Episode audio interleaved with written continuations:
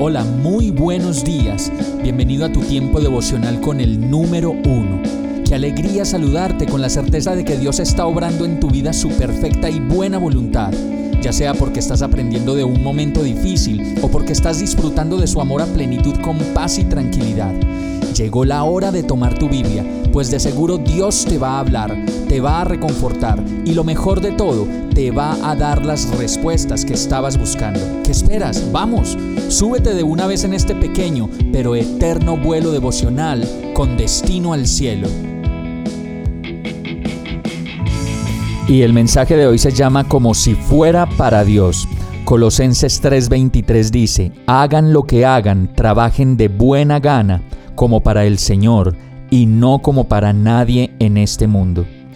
Qué difícil es darnos cuenta de que muchas de las cosas que hacemos no logran llegar a ser y estar bien hechas, que hemos sido mediocres, perezosos, refunfuñones, de pronto indiferentes y en ello terminamos siendo mediocres en el trabajo, en la casa, en las relaciones que tenemos con los demás y en ese estado nos conformamos y nos quedamos ahí.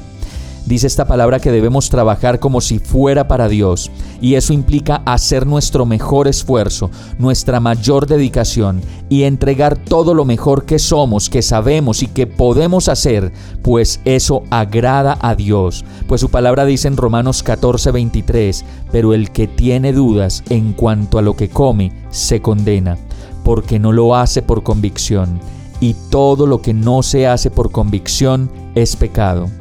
Necesitamos entonces convicción, determinación y carácter para hacer las cosas que estamos haciendo mucho mejor de lo que las venimos haciendo. Hoy es un buen día para pensarlo y hacerlo de una vez. Vamos a orar.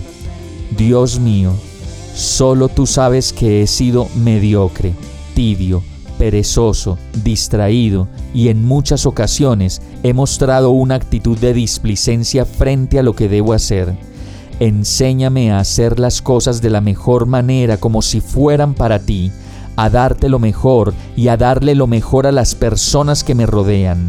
Quita de mí todo favoritismo, todo prejuicio y todo aquello que no me permita ser el hombre o la mujer excelente que tú diseñaste para que fuera. Y yo te lo pido, en el nombre de Jesús. Amén. Hemos llegado al final de este tiempo con el número uno. No te detengas, sigue meditando durante todo tu día en Dios, descansa en Él, suelta los remos y déjate llevar por el viento suave y apacible de su Santo Espíritu. Solo compártelo con quien lo necesite y ames. Hoy, de la mano de Dios, todo será un gran día. Para más información visita nuestra página www.iglesiabierta.com o llámanos al 313-334-0116. Oramos y rogamos para que cada día te enamores más de Dios y para que no pares de pasar todo tu tiempo con el número uno